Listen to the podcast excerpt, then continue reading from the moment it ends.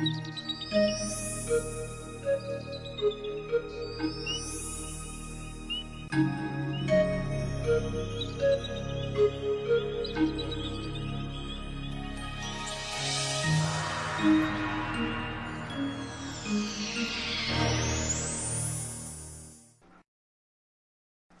们接着讲第十三章阳盛章。这个阳啊，就是发扬的意思。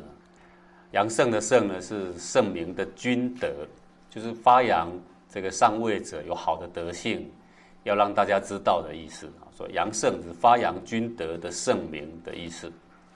我们先看里面的文章啊，君德圣明，忠臣以荣；君德不足，忠臣以辱啊。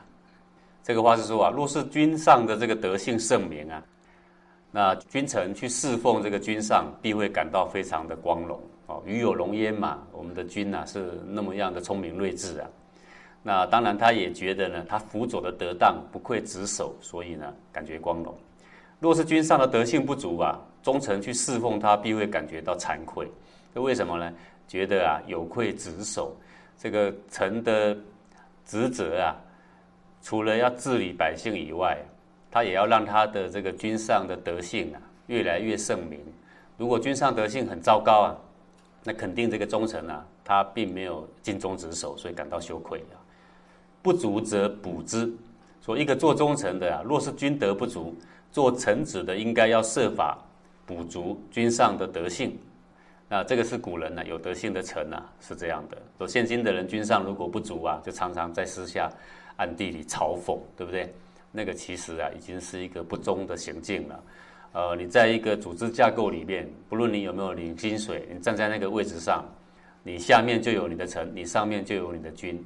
你的君德性不足，不是在私下嘲讽、在谩骂，而是应该当着他的面呢，去跟他讲讲哪一边呢，你应该怎么做，你的德性呢，应该怎么样补足才好。这个才是一个忠臣所应该做的。圣明则扬之，古之道也。好说不足则补之，圣明则扬之，这是古代忠臣的道啊。若是君德圣明，做臣子应该把君上的德性宣扬出来，让举国的上下都与有荣焉。这个是古代作为一个忠臣的一个基本道理。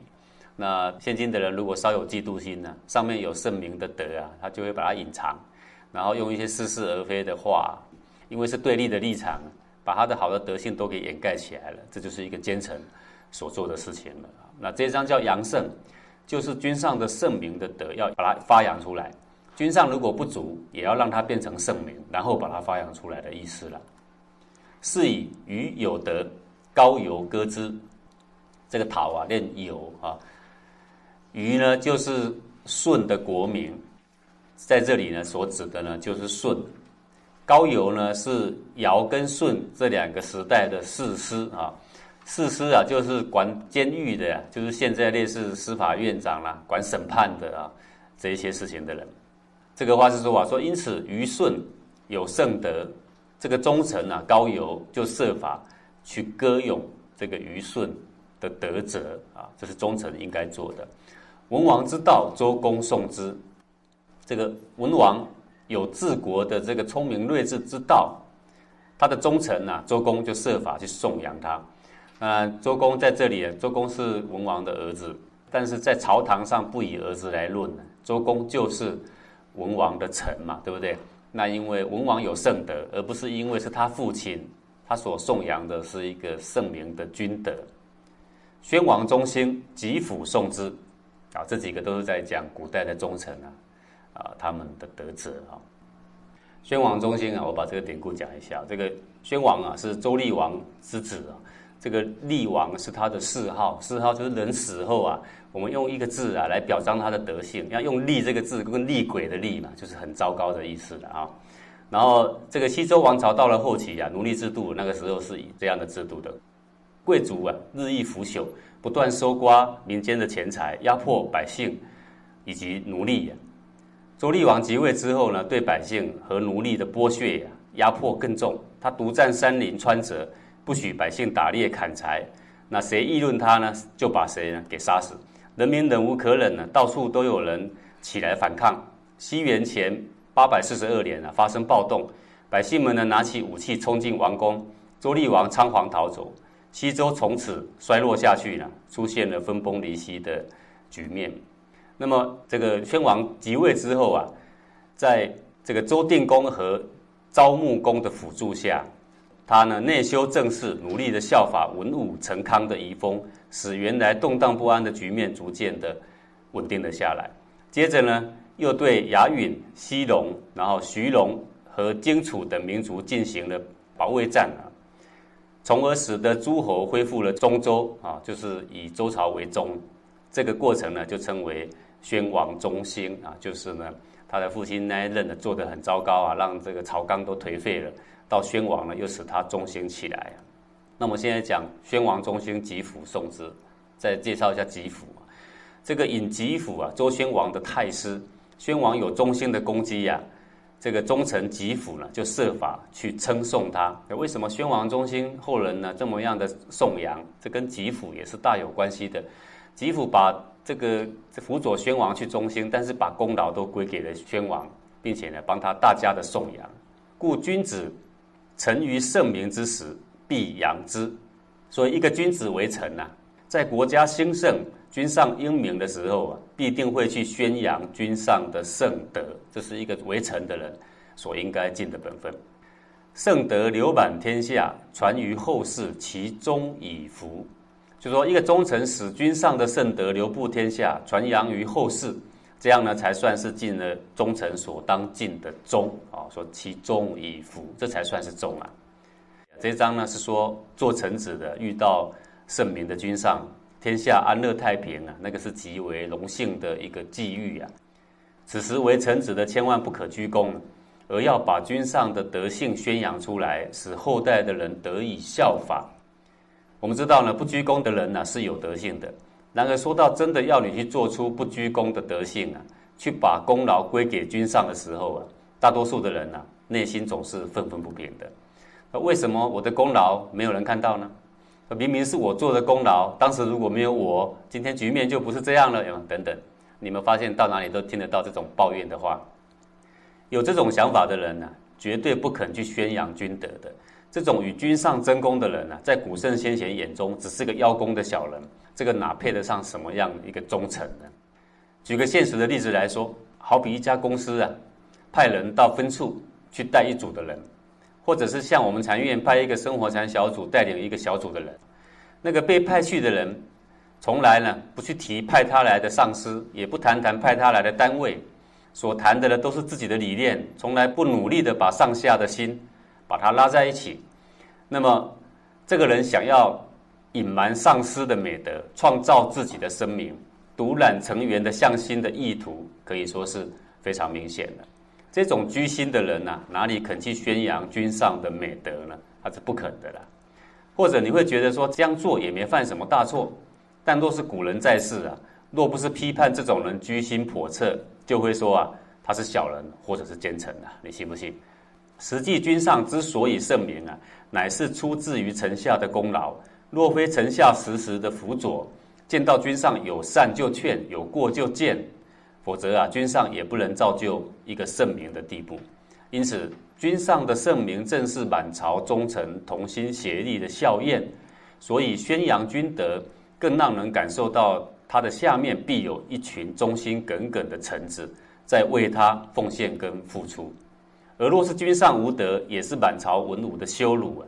因此，可以说是啊，君德越宣，而臣德越明啊。所以，宣君德啊，其实。也等于是在宣臣德，所以君上有一点点过错，一个忠臣啊，对外啊就隐瞒，对内则不同，有善就劝，有过呢就谏，到他面前呢去争谏。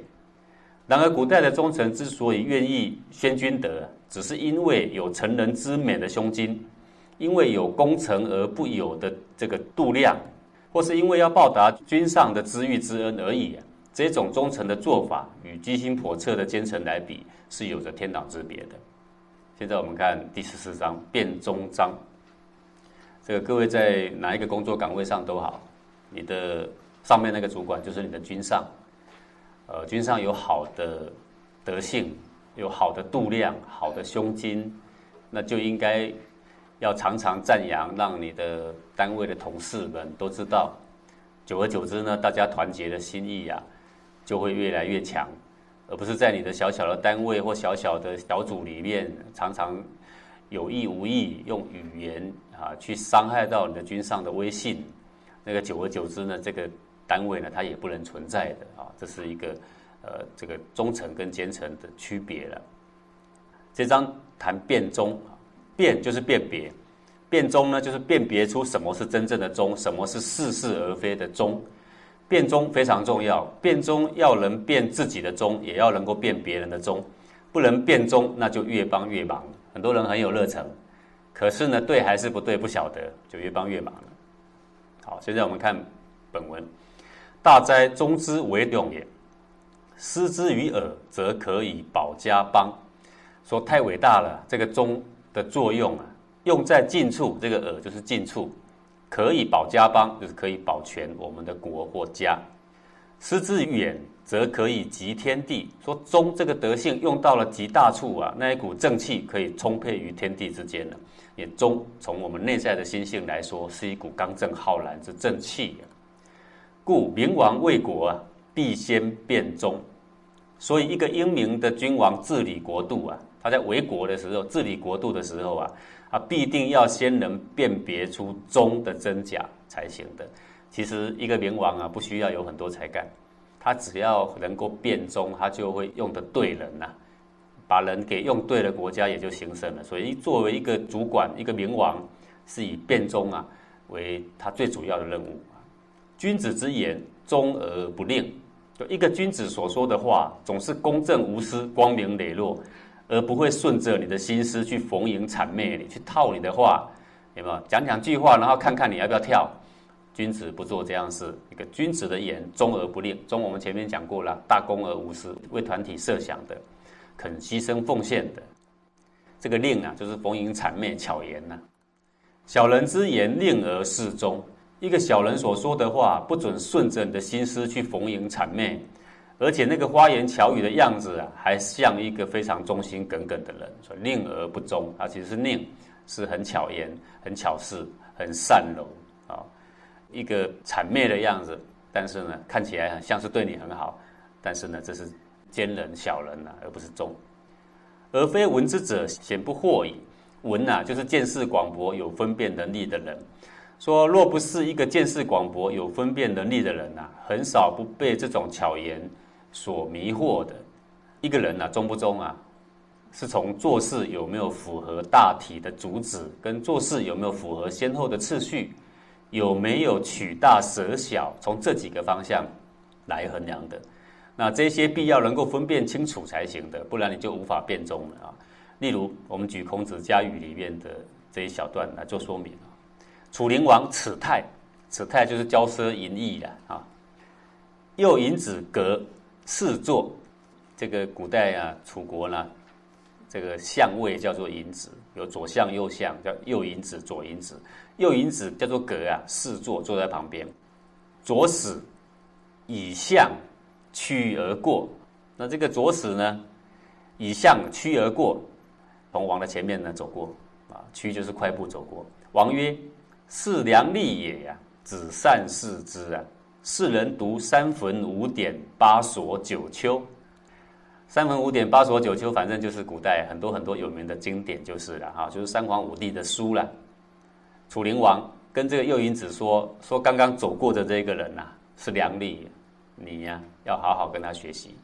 子格对曰呀，那这个子格就说了说，夫良吏者啊，记君之过，扬君之善，而此子以论辞为官。不可为良吏呀！啊，这两个人都是相啊，对不对？然后他跟这个右尹子说：“那个左相很不错，你要跟他学学。”这右尹子很直言呐，子格就说了：“说一个良吏怎么样？君有过，就记下来，而且要跟他见证；君有善呢，是来发扬他。这个人呐，能够读这种三皇五帝的所有的经典，能够论词。”能够把语言修饰的让君听起来很高兴，但是不能见证君的过。他说：“不可为良吏呀。”那这两个人呢？很显然呐，左使一向在楚灵王面前要吃香的多。他能够不被他的这种花言巧语迷惑的是非常非常少。那这个子格呢，算是能够辨别本末是非的。可是问题，子格在楚灵王面前，跟这个另外的这个左史一相来比，吃香吗？这是很不吃香的，可能会到处碰壁，最后说不定还人头落地，可能就是这个人。这样了解意思吗？但是无论如何，他去到坐在这个相的位置上，就是为了要能够让这个国家百姓更好，让君王更好，那也只能够说直话直说了。我们再看东周列国志这一段，齐桓公戏曰：“呀，寡人尝鸟兽虫鱼之味，所不知者人谓何如耳啊？”这齐桓公啊，开玩笑口吻呢，跟这个很会煮饭的易牙在他前面说：“说我什么东西都吃过了，就是人味还没尝过。”后来呢，这个桓公的姓陈呢，叫做易牙，就去煮了自己的次子啊，给桓公吃。那个次子才两三岁。回家之后就把次子开肠破肚煮了，然后炖炖得很香很香，拿给这个齐桓公吃。桓公食之尽，吃完了一顿肉啊，问易牙曰：“呀，此何肉而美至此啊？说什么肉这么好吃啊？”易牙跪曰：“臣之酿子三岁。”说我的小儿子啊，三岁。臣闻忠君者不有其家，君未尝人味，臣杀子以示君之口。让齐桓公听了，真是掏心掏肝都给他了。他怎么说？他说：“我有一个小孩三岁，我曾经听过古圣人讲过这个话，说忠于君的人呐，不能有其家。那我的君呐，还没有尝过人味，那我却顾着我的家，就不算忠。我呢，破了我的家了，我把小孩都杀来给你吃了，那我这样算不算忠？那对齐桓公听起来是不是？哦，那个好感动啊，各位对不对？热泪盈眶啊，竟然有人对我这么忠啊！”可是各位，我们如果从我们天地正理这样子来看，这个人恶不恶心呢？真是太恶心了。可是这个恶心只有我们看得懂，齐桓公看得懂吗？还是看不懂的。以亲子的一条命去交换一个人的口欲，这两件事情的严重性很相称吗？不相称的耶。各位，一条命是多么严重的事，而且还是自己的亲儿子啊，对不对？口欲可有可无的事情啊。拿这么重大的事情去换一个口欲呀，换一个人家对他的褒奖，或者是换一个官位呀，这个人呐，大小不分。我认为他不是大小不分，他这个叫佞臣，他的内心里面那个官位可能比他儿子的命更重要，对吧？所以他牺牲了儿子的命，想要博官位。后来他也如愿以偿，你知道吗？后来易牙管了军队啊，当厨师管三军的历来只有这么一个人呐。拿菜刀变成管三军了，他靠什么换来的呢？这儿子的一条命，这种叫做这个佞臣呢。这个虽是个非常明白的过错，但是在包装了忠的外衣之后啊，能不被这个谬论所迷惑的，恐怕非常非常少。好，他杀儿子给人吃，就是这么样的荒谬的事，并不是饥荒啊。各位，你看过那个八百壮士吗？八百壮士最后啊，呃，两军对战的时候，那八百壮士。一直牺牲，牺牲到最后都没东西吃了，没东西吃。最后呢，这些八百壮士里面的士兵自己牺牲自己肉体给还可以打仗的人呐吃啊，啊，那个是为国为民，倒也也有可能有这个事情。再看东周列国志这一段，我们现在在讲变中怎么变啊？管仲将死，桓公问易牙可用乎啊？管仲要死了，桓公问管仲说啊，这个易牙可以用吗？仲曰：“人情莫爱于子，其子且忍之，何有于君呢？”管仲就说了：“人情最爱的就是自己的儿子，比什么都爱的啦。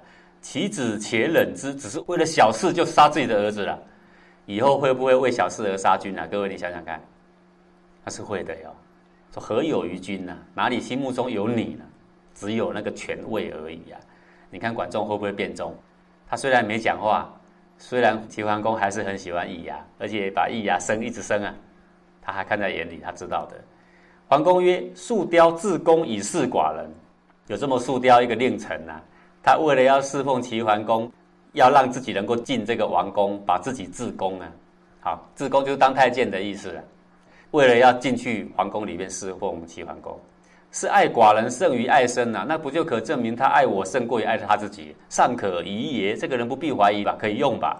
仲曰：人情莫重于身，其身且忍之，何有于君呢？说人情啊，最爱自己的身。若是不是为了天下国家，没有什么牺牲的了。其身且忍之，自己的身体只是为了要去侍奉一个人啊，为了要博官位啊，就可以割掉。那以后如果他有更大的官位可以磨的话，会不会连齐桓公也割掉啊？那是会的呀。会不会变忠啊？桓公曰：“为公子开方，父母死不奔上，是爱寡人胜于父母，无可以呀。”他说：“这个人总无可挑剔的吧？怎么样的人呢？为公子开方，父母死的时候他不回去奔丧，他留在这里侍奉我，是爱寡人胜于爱他的父母。这个人无可挑剔的吧？”仲曰：“人情莫亲于父母，其父母且忍之，又何有于君呢？”哦，人情最爱的就是父母，最爱的是儿子，最爱的是身体。像这个人，最爱的父母都可以舍了，那他有可能会爱你吗？他今天之所以留下来，只是因为眼中只看到权跟位、名跟利，只是这样而已嘛。这三个啊，齐桓公三问，管仲呢，这三件事都直接跟他回答了。他已经快死了，总得要跟他讲个明白了。可见在管仲还活着的时候，知不知道啊？这几个人忠不忠啊？他知道的。若有可能的话，管仲会不会去用这几个人啊？不会的。不过呢，他常在后宫逾越我的君王，反正是。不扰乱国家大事，在管仲的眼里呢，可有可无，反正不管他就算了。这个是管仲他的想法。但在快死的时候，他就把这个事情呢，跟齐桓公讲。若是管仲，可称得上是能够分辨出大小轻重的一个忠臣，能够辨忠的人呐。我们再看这个故事春秋时代，楚国有一个叫做申明的人，事亲至孝，举国闻名然后楚王呢，听到这个人的孝心呐，聘为相，要聘他去做宰相。声明以父母年迈不肯就任，反正父母很老了，我想要在家里好好侍奉双亲。其父劝他应该以国家为重，使尊父命赴任。后来是因为他父亲劝说应该以国家为重，所以呢他就遵了父命就就任了。任相三年后呢，白公胜叛乱，就有这么一个人叛乱了。其父阻止声明前往讨伐，他的父亲怕他的儿子去讨伐，因为他这个人很忠又很孝。怕他儿子去讨伐会有危险，他父亲阻止他，以免涉险。但是声明以军国有难，以臣者岂可置之度外？毅然辞别父亲出征。那这个时候，他我们看声明的心中有国呢，还是有家？国跟家比谁大？国比较大。那国比较大，为什么前面叫他去当宰相的时候他推脱？因为他还没赴任的时候不算臣，没这个职守，这样知道意思吗？可等他赴任了之后啊，谁比较大？国比较大，家比较小。还没赴任之前，谁比较大？父亲比较大。这样懂意思吗？好，他已经赴任了，就不同了。他也知道他已经赴任了，所以那时候他的父亲来劝他舍大而取小的时候，他肯吗？